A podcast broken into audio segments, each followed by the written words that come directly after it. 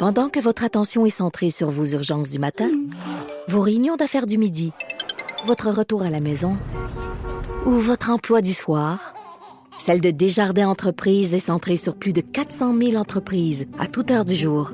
Grâce à notre connaissance des secteurs d'activité et à notre accompagnement spécialisé, nous aidons les entrepreneurs à relever chaque défi pour qu'ils puissent rester centrés sur ce qui compte, le développement de leur entreprise.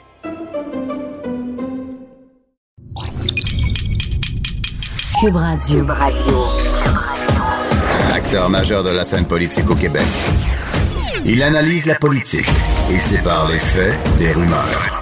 Trudeau le midi.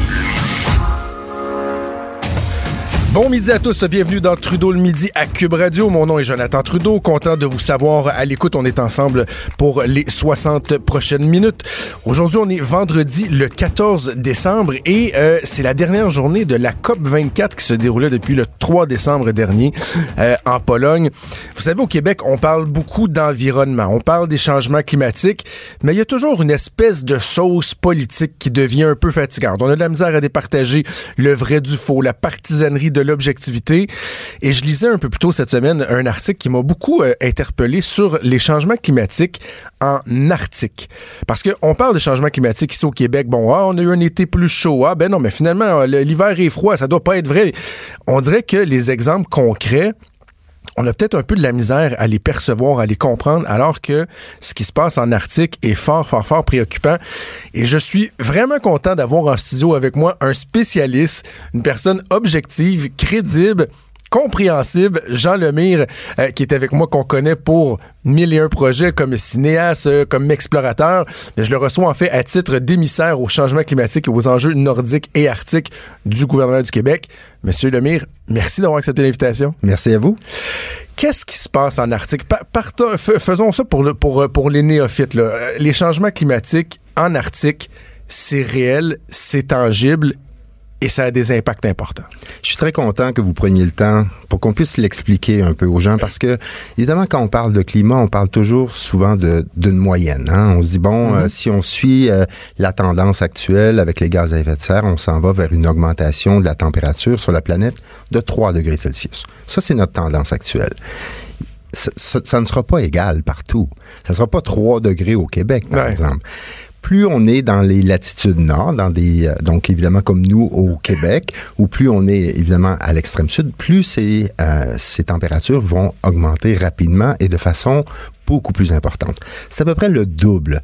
Donc, en ce moment, on est sur une, une trajectoire de 3 degrés pour l'ensemble de la planète. Ça veut dire que l'Arctique va se réchauffer minimalement à 6 degrés. C'est énorme. C'est énorme, énorme.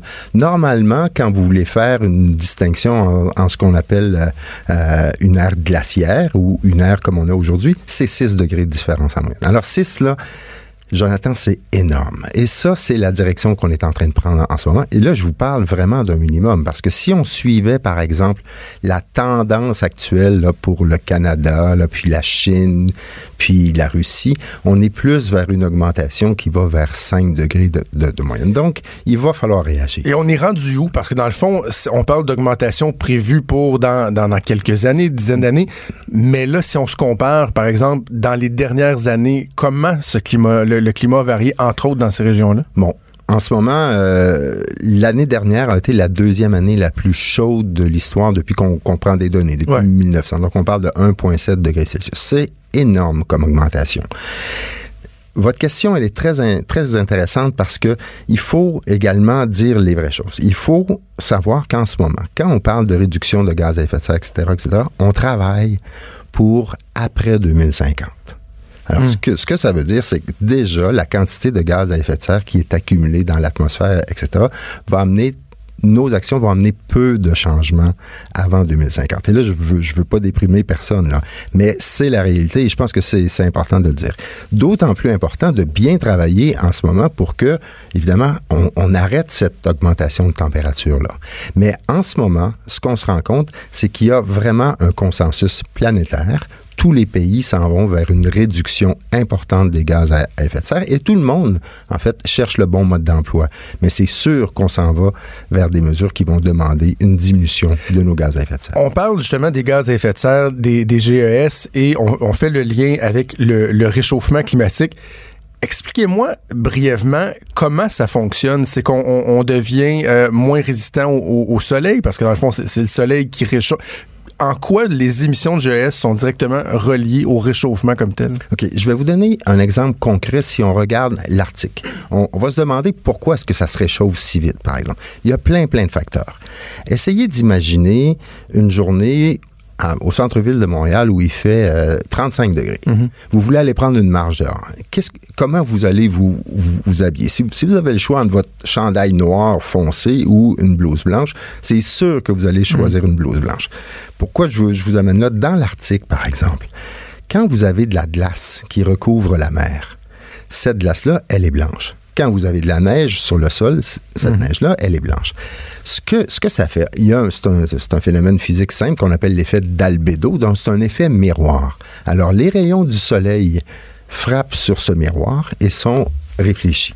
Donc, il y a très peu la chaleur n'est pas absorbée. Exactement. Elle rebondit. Si, si on enlève ça, si à la place de cette surface glacée sur les mers, vous avez un océan noir foncé, euh, quand, quand vous prenez l'avion, quand, quand, vous regardez euh, euh, le golfe du Saint-Laurent, vous voyez comment c'est foncé. Ah eh bien, ça, ça va absorber. Donc, cette chaleur-là va être absorbée. Même chose au sol. Ce qui fait que là, il y a plein de facteurs comme ça qui fait que cette accélération de température va toujours être amplifié par des phénomènes comme ça. Et c'est un cercle vicieux parce que plus il y a de glace, plus la, la, chaleur pénètre, plus la chaleur pénètre, moins il y a de glace. Hein. Exactement. Par exemple, un petit exemple vite vite, en Arctique, un des problèmes majeurs, c'est la perte de ce qu'on appelle la vieille glace. Vous savez, cette glace qui n'avait jamais le temps de fondre d'année en, année. Cette glace-là pouvait avoir 3, 4, 5 ans. Et c'est ce qu'on a perdu beaucoup. On a perdu 95% de la vieille glace. Cette vieille glace, elle est très, très dure, très dense. Donc, elle ne fondait pas année après année. Donc, on avait une partie de notre miroir qui restait là. Maintenant, même si vous avez de la glace qui se forme durant l'hiver, comme c'est de la glace de première année, elle va fondre rapidement et vous allez vite perdre votre miroir. Euh, je me souviens d'un vieux principe, et, riez pas, là, je pense que c'est dans les débrouillards que j'avais vu à la télé, des tests qu'ils faisaient quand on était jeune, du volume dans l'eau ah, de la glace. Si on met un, verre plein avec une glace dedans, la glace fond, le, le, le verre ne va pas déborder parce que c'est le volume qui était occupé. Alors, en quoi la fonte des glaces vient euh, augmenter le niveau des océans en ce sens-là? C'est un phénomène physique très, très simple qu'on appelle l'expansion thermique. Si vous prenez un verre d'eau qui est rempli à pleine capacité, que vous chauffez cette eau-là, l'eau va déborder. Pourquoi? Parce que l'eau chaude a plus de volume que l'eau froide. Simplement comme ça. Maintenant, regardez un globe terrestre et regardez la quantité d'eau qu'on a sur cette planète. Si cette eau-là euh, se réchauffe, elle va prendre de l'expansion. D'où, évidemment, les problèmes d'érosion côtière, par exemple. C'est un phénomène extrêmement simple. Si vous chauffez l'eau, elle prend plus de place. Si vous avez de la glace de mer qui fond, ça va rien changer sur le volume. Par contre, si vous avez des glaciers qui sont sur la terre ferme et que ces glaciers-là se vident, évidemment, dans votre verre d'eau, bien évidemment, là, encore une fois, le verre d'eau va se renverser. Donc, deux phénomènes différents. La glace de mer qui ne change pas, je dirais, la volumétrie de nos océans et évidemment la glace de terre qui, elle, arrive dans la mer qui va bien sûr augmenter. Il y a toute la, pardon, la question du débalancement de nos écosystèmes euh, qui est extrêmement complexe. C'est de savoir, par exemple, que, et, là, je, je, je, je dis peut-être n'importe quoi, mais si on, les ours polaires disparaissent, ben, ce que eux mangeaient, on descend dans, dans, dans, la chaîne et ça finit par avoir des impacts sur tout le monde, sur notre écosystème en général. Euh, par exemple, je disais que c'est quoi? C'est les algues rouges. Euh, de plus en plus. Exactement. Donc, ce qui se passe en Arctique a un impact partout sur la planète. Absolument. Ce qu'il faut voir aussi, là, en gros, là, euh, la planète, elle est régie par la, température, si on veut, est régie par deux, deux phénomènes qui agissent à peu près à 50-50, ce qu'on appelle les grands vents atmosphériques et euh, les grands courants.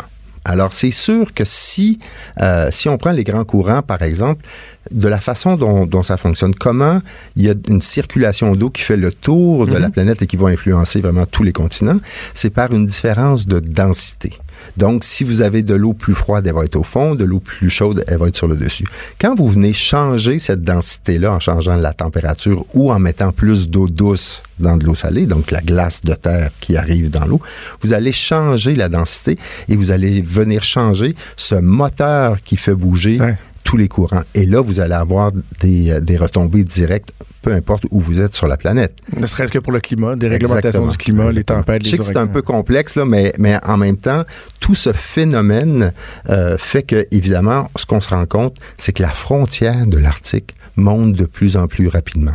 Par exemple, nous, on a observé sur le terrain euh, certaines sortes de, de, poissons qui devaient être là, comme la morue arctique, par exemple, qui est remplacée de plus en plus par des poissons qui sont normalement dans la région de Terre-Neuve. On mhm. pense au caplan ou au lançon. Ces poissons-là n'étaient pas dans l'Arctique. Alors là, évidemment, l'arrivée de ces poissons au niveau de la chaîne alimentaire va venir tout bousculer, en fait, cet équilibre-là.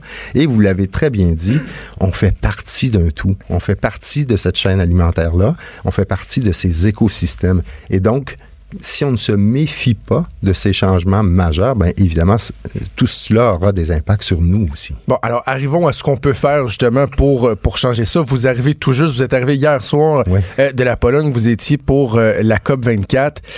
Est-ce qu'on arrive à concrètement changer les choses là-bas? Est-ce qu'on y va de, de, de vœux pieux? Est-ce que ça se traduit par des actions qui sont concrètes? D'abord, je tiens à dire, ça a été une excellente COP. Une excellente COP parce qu'on était dans ce qu'on appelle une COP technique. Et quand, quand, on est dans une COP technique, ça veut dire qu'on va travailler. Ça veut dire que les politiciens sont pas là pour prendre toute la place. Exactement. Donc, donc, ça a été une excellente COP.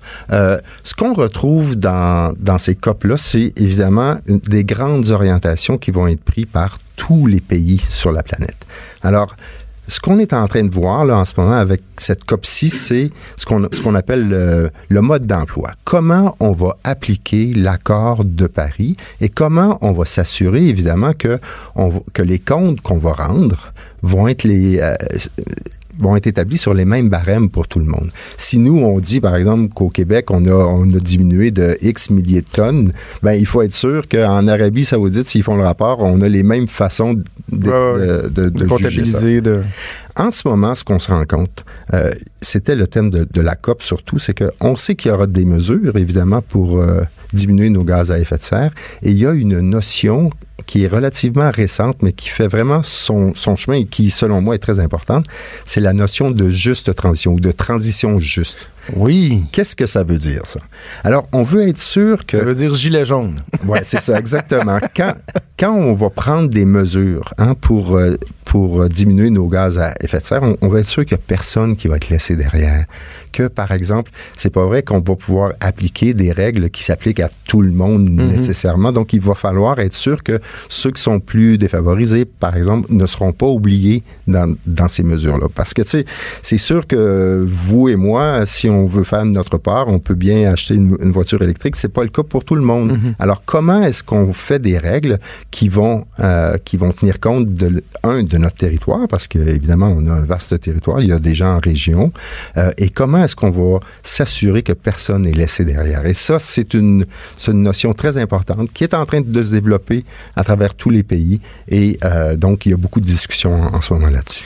Est-ce qu'il y a une préoccupation pour le, réalisme des, objectifs? Parce que justement, on a l'impression que ce qui fait que des fois, il, peut y avoir une révolte comme on a connu en, France, c'est qu'on en demande beaucoup aux gens et on a l'impression que ça relève presque de l'utopie, les objectifs qu'on se fixe. Par exemple, comme au Québec, euh, on est loin des objectifs qu'on voulait atteindre pour 2020. Et là, les gens disent, ouais, mais essayons peut-être d'être plus réalistes. Mais là, je voyais qu'à la COP, on a dit qu'il faudrait même augmenter les objectifs, là, 50 de, de, de, de, mm-hmm. réduction de nos GS. Est-ce que c'est réaliste? Est-ce qu'on sait qu'on est capable d'y arriver sans tout virer sans dessus-dessous? Ben, en fait, votre question est tellement bonne. Elle répond à ce besoin d'installer cette notion de transition juste. Parce que on n'a pas le choix. On va être obligé, évidemment, de faire des efforts supplémentaires. En ce moment, si on respecte l'accord de Paris, on s'en va vers 3, 3, degrés. On sait que 3 degrés, pour nous, ça veut dire beaucoup plus pour le Québec. On ne peut pas se permettre ça.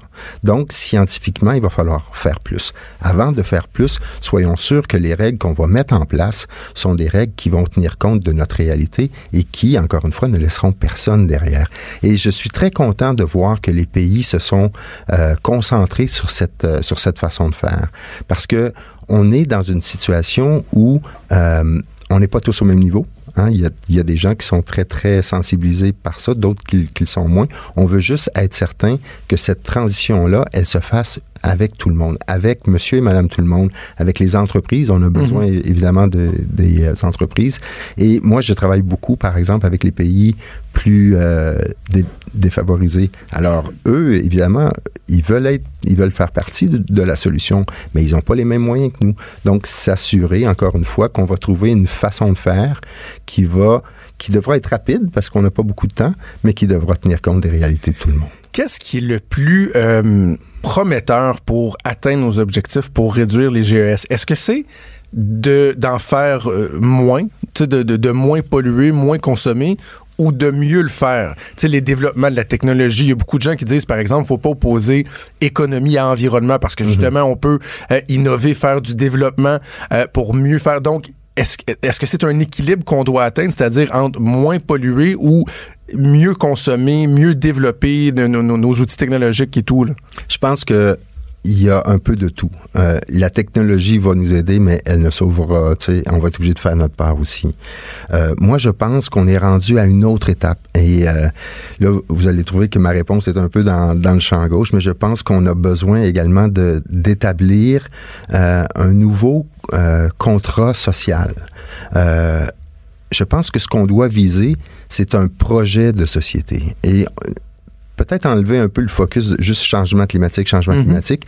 Si on se con- si on se mettait tout le monde ensemble puis qu'on disait on va se donner un projet de, so- de société et on va mieux manger. Hein? On va on va s'assurer par exemple que la bouffe dans nos écoles elle est locale et bio par exemple. C'est un exemple. C'est pas une lutte directe contre les changements climatiques, mais c'en est, c'en est une drôlement importante en termes de, de résultats. Si on est capable de regarder tout ce que l'on met en place et qu'on et qu'on se construit ce projet de société-là ensemble, euh, vous, vous l'avez vu, il y a des gens qui sont sortis dans, dans la rue, qui ont signé un pacte. Il y a une main tendue. Moi, depuis le temps que je fais de l'environnement, j'ai rarement vu un dialogue aussi ouvert. Donc, profitons de ce moment-là pour se construire un projet de société qui va à la fois répondre à nos objectifs de réduction de, gaz à effet de serre, mais qui va faire surtout que, en termes de santé publique, en termes de qualité de vie, on va tous y gagner. Et là, si on fait une proposition au, au public où tout le monde se retrouve avec une qualité de vie supérieure, eh bien, évidemment, ce sera plus, plus facile de faire les petits efforts au niveau de notre consommation également. Ma dernière question pour vous, Jean Lemire, et j'espère que ça ne nous fera pas finir sur une note fataliste. Est-ce qu'on a l'assurance que, par exemple, le fait de, mettons, on atteint nos objectifs, on Oui. limite à un point quelques degrés, ou- est-ce qu'on a l'assurance que ça va apporter des résultats? Tu sais, on dit par exemple que euh, un paquebot, là, ça, ça se vire pas sur un dixaine. là. Est-ce qu'on sait scientifiquement qu'on est capable de freiner ça ou ça se peut qu'on soit dans une spirale qui est amorcée et qu'on on y aura, euh, ça aura très peu d'impact ce qu'on va faire? Il y a beaucoup, beaucoup d'études scientifiques qui le démontrent. On peut y arriver. Ça, c'est certain, certain. Et on peut même réduire, je dirais, parce qu'une fois qu'on va avoir atteint ce niveau-là, on va être capable de faire des gains supplémentaires. Donc, on va être capable de rediminuer notre température moyenne. Mais évidemment, pour ça, il faut d'abord se rendre au, à la première case, c'est-à-dire rencontrer nos objectifs maintenant. Mais euh, on peut y arriver. On, peut- on peut y arriver. On est dans un contexte. Ce que vous avez vu au Québec, par exemple, ici, avec le pacte et tout ça, Mhm. je peux vous le dire, moi, je travaille beaucoup à l'international. Ce mouvement-là, il est généralisé. Alors, en ce moment, il y a des gens qui veulent vraiment qu'on qu'on travaille tout le monde ensemble pour réussir cette étape-là, qui est probablement le défi le plus important qui nous concerne tous. Merci vraiment d'avoir pris le temps. Vous êtes fort occupé. Vous venez tout juste de revenir euh, de la Pologne. J'apprécie et, et- et j'aimais le souhait qu'on retire un peu dans l'espace public, qu'on retire tout ce débat-là de la main des politiciens. Oui, les politiciens doivent agir, ils ont le pouvoir, mais de donner davantage de place aux gens qui ont un discours qui est objectif, qui est clair, qui est précis, qui est agréable à entendre comme le vôtre. Ben, moi, je trouve que l'environnement, dans tout le contexte politique, devrait être au-dessus de tout ça. Et s'il y a un facteur qui devrait rassembler tout le monde, un peu comme euh, les politiciens ont réussi à le faire pour euh, euh, la loi sur... L'aide médicale à mourir. Exactement. Donc, il n'y a pas eu de partisanerie là-dedans. Je trouve que l'environnement est rendu là. On devrait tous faire ça. On y gagnerait tous. Trudeau le midi. Joignez-vous à la discussion. Appelez ou textez. 187 Cube Radio. 1877 827 2346. J'ai adoré mon entrevue avec Jean Lemire. J'espère que vous avez euh, tout autant apprécié. C'est tellement agréable d'entendre quelqu'un qui a un discours clair. C'est pas évident de comprendre ça, les changements climatiques. Euh, et, et, donc, c'était, c'était fort intéressant. Et oui, oui, oui, oui, on peut avoir une sensibilité envers les changements climatiques et quand même vouloir un troisième lien ça se peut. Je pense qu'il y a moyen, il y a moyen d'atteindre un certain équilibre. Pardonnez-moi ma, ma, voix, hein, j'ai une voix plus FM qu'à l'habitude, mais c'était le, le, le, party de Noël de Cube hier. Je pense qu'on a eu beaucoup, beaucoup de plaisir.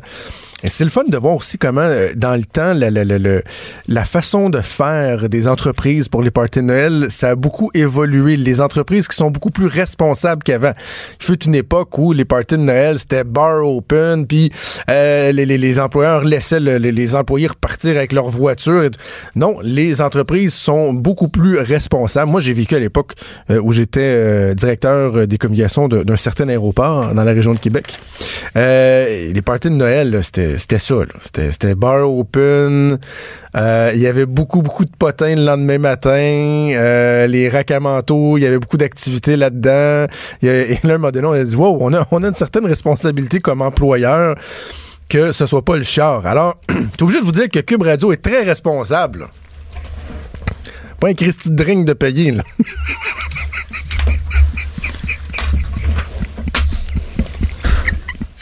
Alors, félicitations à nos patrons qui sont très responsables. C'est une blague. C'était tellement agréable de, pour de vrai de se voir tout le monde.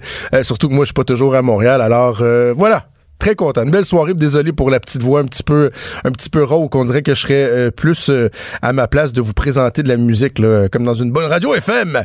je vais vous parler de la Chine un peu parce que ça prend, ça brasse beaucoup, beaucoup, beaucoup. Et c'est vraiment préoccupant ce qui se passe, les relations entre le Canada et la Chine.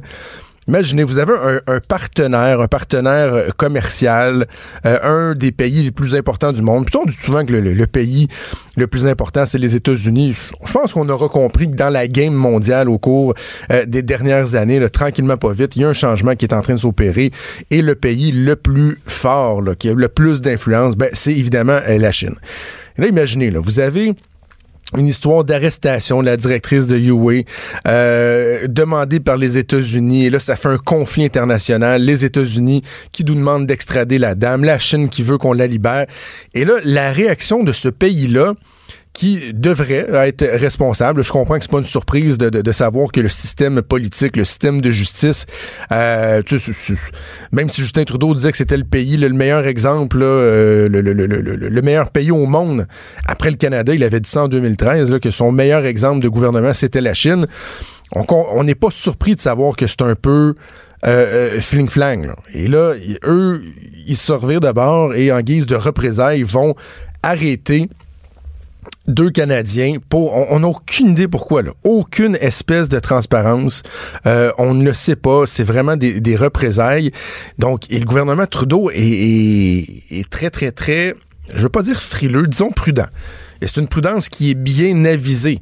Parce que eux, là, contrairement à ce que les conservateurs, par exemple, exigeaient sur la place publique hier, ils disaient Ouais, ben là, là, il faudrait là, que Justin Trudeau prenne le téléphone, qu'il appelle euh, son, homologue euh, chinois, puis qu'il il, dise sa façon de penser, puis dise là, là, tu vas me libérer mes Canadiens. Puis voyons, excusez, le mais on n'est rien pour la Chine. Là. On est un, grain de sable dans le désert. Dans le désert là. On a pas mal plus à perdre. Euh, et, là, vous allez me dire, ouais, mais c'est la même chose avec l'ALENA, avec, euh, avec euh, les États-Unis. Oui, c'est vrai. Il ne faut pas se penser plus gros qu'on l'est lorsqu'on se mesure à des géants comme les États-Unis et la Chine. On a beaucoup plus à perdre dans la balance. Donc, ça prend de la diplomatie. Il faut faire preuve de doigté et je, je pense qu'on le fait bien. J'attire votre attention sur un aspect c'est pas, pas grave. Il y a pas. Euh, c'est pas un prétexte pour déchirer sa chemise, mais en même temps, moi j'essaie toujours de vous, vous mettre en, lumière les exemples qui font en, en, sorte que des fois la politique on, décroche un peu ou euh, les politiciens on leur fait pas très confiance. Mélanie Joly devait se rendre euh, en Chine la semaine prochaine. Il y avait, puis hein, vous savez, on a tellement entendu parler dans la dernière année. C'était l'année du, du tourisme entre la Chine et euh, le Canada. Hugo, Joanie, vous saviez ça, hein? Ben oui, tout le monde savait ça. on, en, a parlé toute l'année. Et euh, donc, Mélanie Joly se rendait là pour le point culminant. On, mettait fin à cette année de, de, de festivités, de collaboration. Ben là, ce matin, on n'a pas été surpris d'apprendre que la ministre, finalement, elle, annule son voyage. On dit qu'elle le repousse, là, mais l'année a fini. Là. Je pense pas que c'est dans deux ans qu'on va le faire. C'était pour souligner l'année 2018. La ministre va annuler. Ce qui aurait été de mise, c'est d'avoir un communiqué où, par exemple, le Canada se dit extrêmement préoccupé de la situation qui prévaut là-bas de la sécurité pour les Canadiens, du conflit politique euh, entre les deux pays, et sans brandir de menaces ou de, de, faire la leçon, de dire que dans ce contexte-là, le temps est, est, mal choisi et que on annule. On annule. Non, non, on nous a servi une phrase là, tellement creuse. Et je, m'en confesse, moi-même, j'en ai écrit des phrases comme ça, creuses en politique, dans des communiqués, mais je pense qu'il faut pas prendre les gens pour des cons. Imaginez, citation du bureau de la ministre Jolie. Nous avons hâte à la prochaine rencontre afin de continuer à bâtir des relations solides et d'accroître le tourisme entre le Canada et la Chine. m'excuse, mais ils ont hâte d'y retourner. En ce moment, je pense pas. Je pense qu'il n'y a pas grand monde qui, qui, a hâte au gouvernement d'aller en Chine et, ils veulent continuer à bâtir des relations solides. Ils veulent continuer à bâtir des relations solides parce qu'ils sont tellement solides qu'au premier, au premier pépin, ils viennent arrêter des Canadiens dans leur pays ils les détiennent sans aucune espèce de raison, sans aucune justification, juste pour faire des menaces, pour faire chier son homologue. Et ça, c'est des relations solides. Puis accroître le tourisme entre le Canada et la Chine. Ça vous tente-tu, vous autres, d'y aller en Chine en ce moment? Moi, j'ai comme le feeling que la ministre elle-même, ça y tentait pas trop. Tu vas y aller en Chine, puis tu sais pas si tu vas revenir. Ah, et puis là, les mauvaises langues qui disent qu'il aurait pu la garder Mélanie Jolie, là. Vous êtes pas correct. Trudeau, le midi pour nous rejoindre en studio. Studio à commercial cube.radio. Appelez ou textez. 187 cube radio. 1877 827 2346. Ouais, Luc La Liberté est en studio à Québec pour parler de politique américaine. Luc, je sais, on a un rendez-vous euh, hebdomadaire. Là, euh, malheureusement, cette semaine, j'ai l'impression qu'on manque de sujets. Je, je, sais pas de quoi on va parler. C'est tranquille aux États-Unis encore, hein, Luc?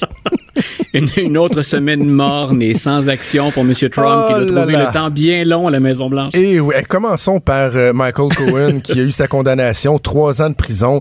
Et là, il déballe son sac. Non seulement on savait qu'il l'avait fait devant la justice, avec le, le, FBI, les procureurs, mais là, il a même commencé à le faire carrément sur la place publique. Il n'y a plus rien à perdre, lui, là. là. Non, absolument pas. Puis il a dit, écoutez, je, entrer en prison, pour moi, c'est paradoxal, mais c'est un peu retrouver la liberté. La liberté des, des, magouilles. La liberté des magouilles et des affaires plus ou moins nettes, plus ou moins claires ou encore honnêtes de, de Donald Trump. Il y, a, il y a deux ou trois choses absolument fascinantes dans l'histoire de, de Michael Cohen. Un, bien sûr, c'est il, il décide de tourner sa veste et sa veste, pardon, puis de, de blâmer directement le président. Il veut s'assurer, lui, en allant en prison, d'entraîner Donald Trump à sa suite. Donc, il dit, écoutez, nous nous avons enfreint la loi électorale. Euh, je suis bien conscient que j'ai été malhonnête, que j'ai triché, mais je l'ai fait à la demande du président.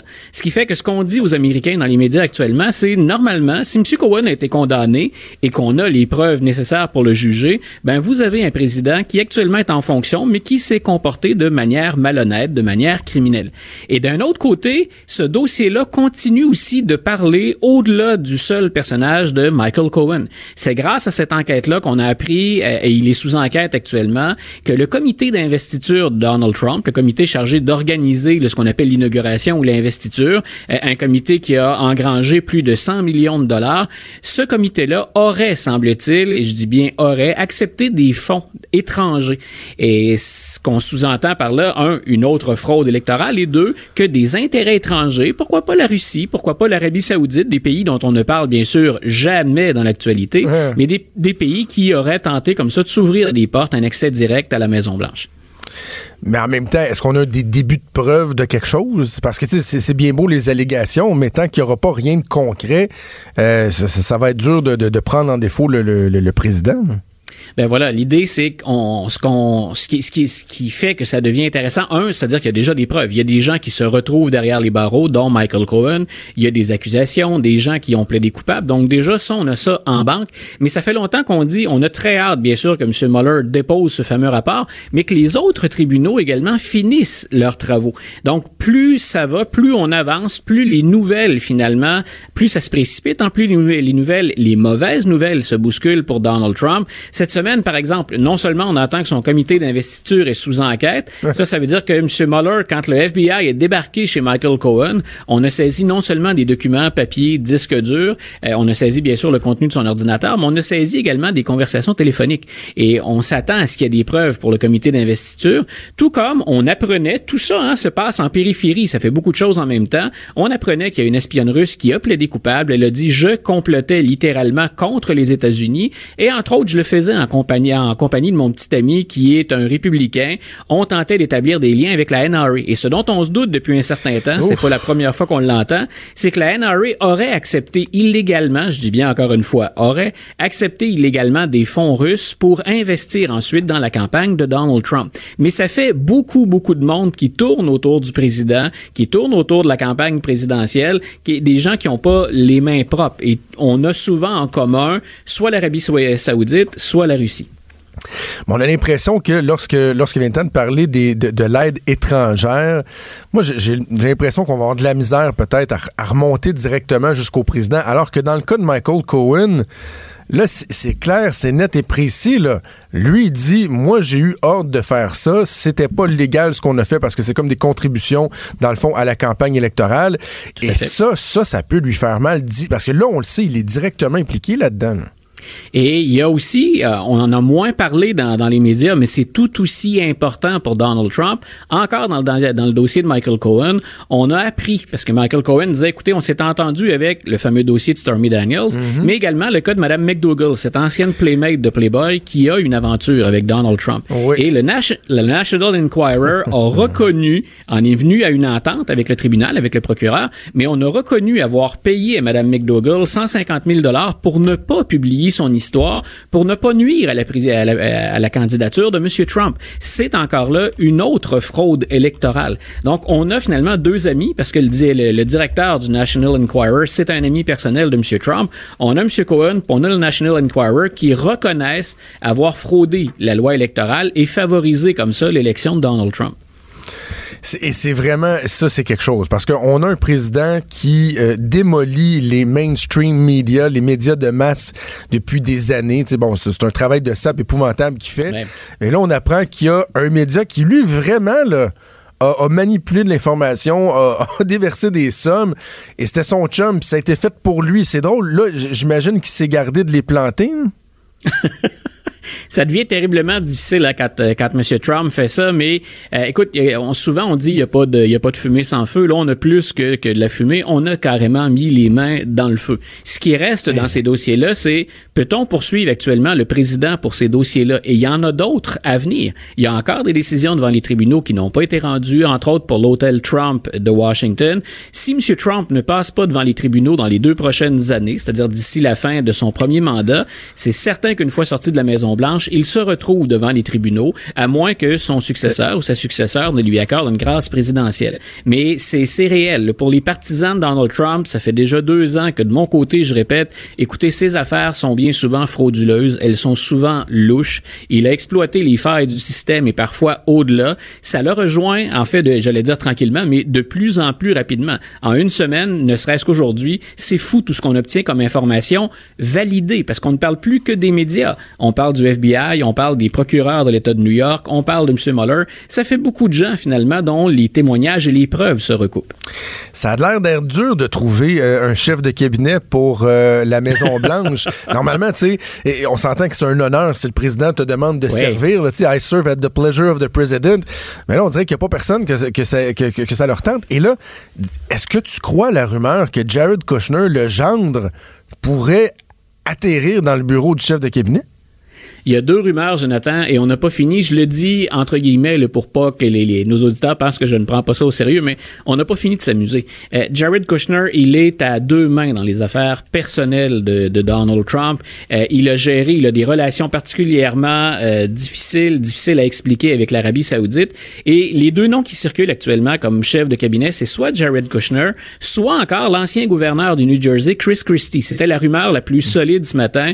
M. Trump qui rencontre Chris Christie. Et M. Christie, il n'a pas toujours été gouverneur, c'est un juriste, un avocat. Il a mhm. déjà été procureur et on, il a à son tableau de chasse le père de Jared Kushner. Il l'a envoyé derrière les barreaux. Ben Alors on y on imagine la situation particulièrement tendue si Chris Christie entrait à la Maison Blanche dans une période qui est, soyons honnêtes, complètement folle et qu'en plus il a Ivanka et Jared ado. On sait déjà à quel point c'est divisé à la Maison Blanche, à quel point hein, parfois on, se trahit. Il y a toujours de ces petites guerres intestines à la Maison Blanche, mais là ça prend une ampleur qui est démesurée. Ben, c'est parce que tu sais le, rôle d'un chef de cabinet là, c'est d'être une espèce de paratonnerre aussi pour le président. Si vous avez des conseillers politiques qui sont fâchés contre le président, qui le, chef de cabinet, c'est un, peu son rôle de faire le psychologue, de recevoir ça, de, tempérer tout le monde.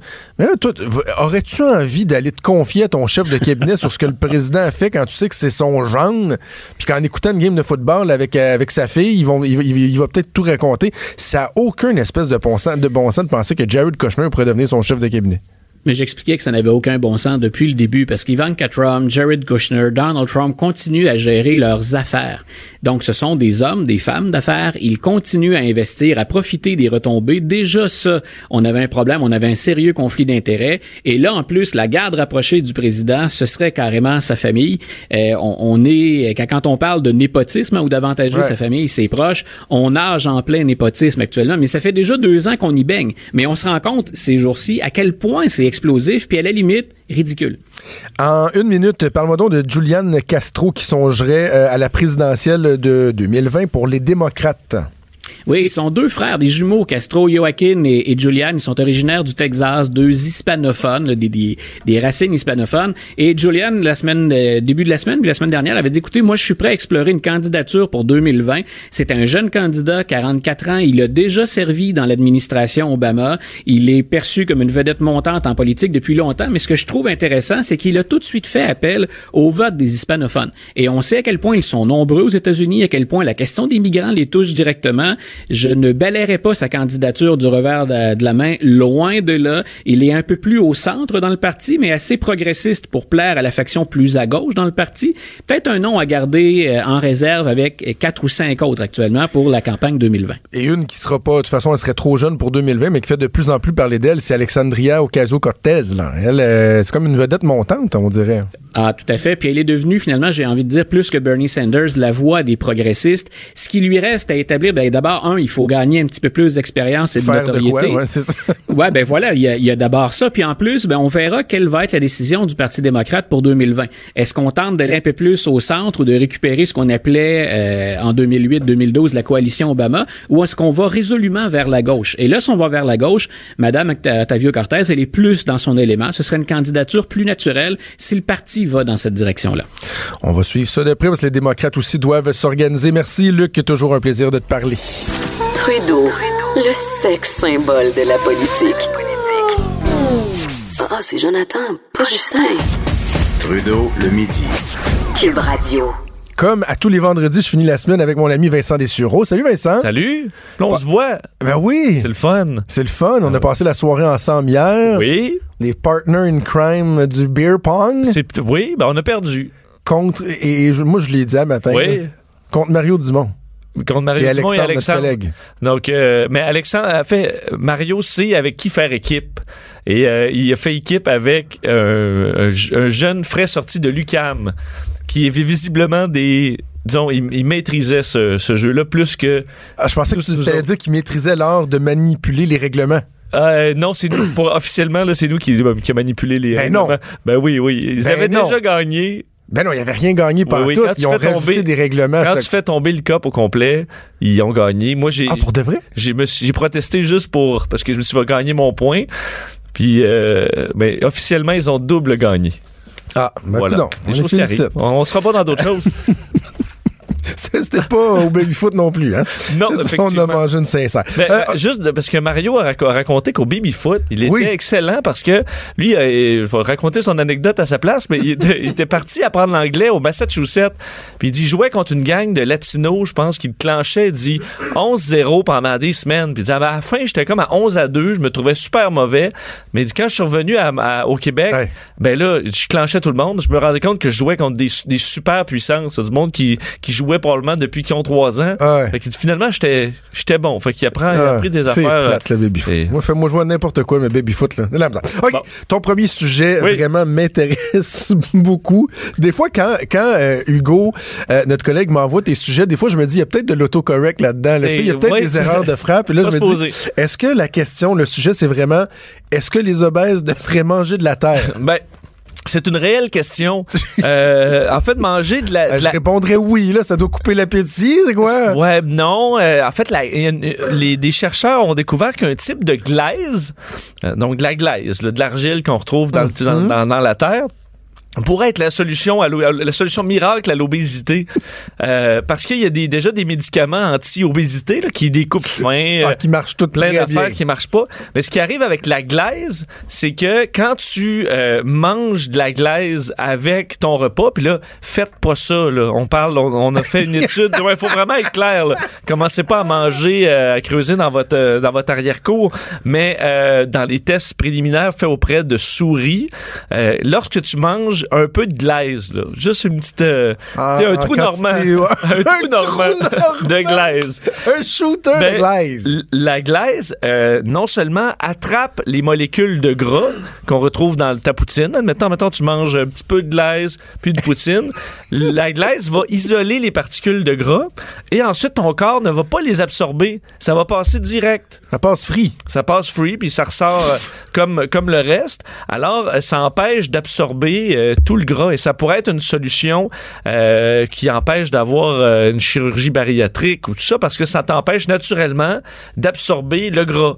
Euh, on dit par contre que c'est vraiment, on est au début des recherches. Ça veut pas dire que ça va se transmettre à l'humain directement parce que là on le fait avec des souris, mais euh, les souris qui sont sur un- une diète graisseuse euh, semblent bien répondre parce que c'était beaucoup plus efficace que les Argileuse, tu veux dire, pas Euh, graisseuse, ben, argileuse. non, c'est qu'ils sont sur une diète graisseuse, ils Ah mangent oui, beaucoup de gras, puis un peu d'argile, et c'était plus efficace déjà que les médicaments.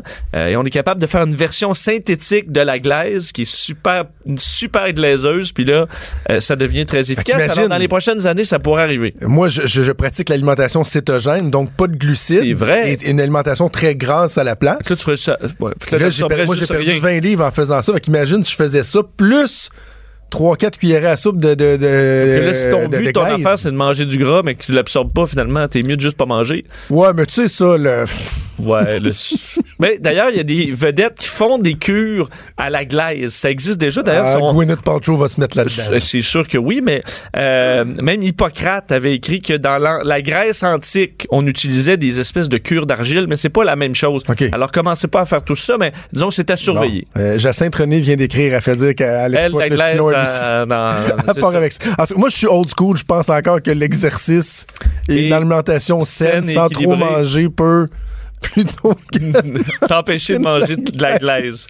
mais bon, pour les autres, ceux qui passent pas comme toi, peut-être que dans quelques années, ce sera une solution. Euh, OK. Pourquoi papa euh, est moins sexiste maintenant, Vincent? Bon, ça, c'est une bonne que nouvelle. On va être dans les, euh, les études scientifiques aujourd'hui parce que t'es, t'es père d'une, d'une jeune fille. Ben oui. Euh, et euh, ça, est-ce que t'es devenu moins macho?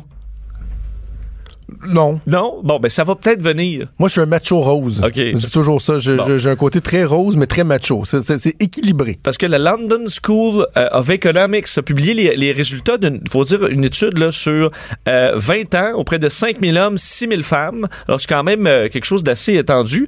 Et euh, des gens qui ont des enfants en bas de 21 ans. Et ce qu'on se rend compte, c'est que lorsqu'on a vérifié des années sur des, par exemple, ta vision de la séparation homme-femme dans le couple, est-ce que l'homme, c'est l'homme qui devrait amener l'argent à la maison? Est-ce que euh, la, la, le- la job de la femme, c'est de faire le ménage et tout ça? Ouais. Euh, les hommes qui étaient très de ce côté-là, là, disons traditionnels, un peu dépassés, lorsqu'ils avaient une fille, au début, ça change rien. Mais lorsque la fille arrive au secondaire et commence à avoir des trucs de filles, euh, des, pro- des- une pro- des problématiques typiques aux filles, mais là, le père se, conscien- que se conscientise et les, euh, le côté macho disparaîtrait en partie chez les pères de jeunes filles par rapport aux pères de jeunes garçons ou ceux qui n'ont pas d'enfants. Donc, moins sexiste, puis probablement plus violent.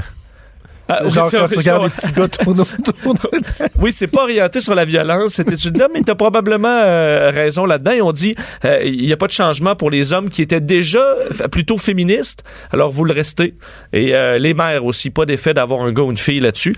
Mais ceux qui étaient un peu machos, ça devrait disparaître si vous avez une fille au secondaire. Ah, tiens, intéressant. Genre, je, je te tiendrai au courant de mon évolution Hein? Oui, au fur et à mesure que, ma jeune fille de 4 ans va, va grandir. OK.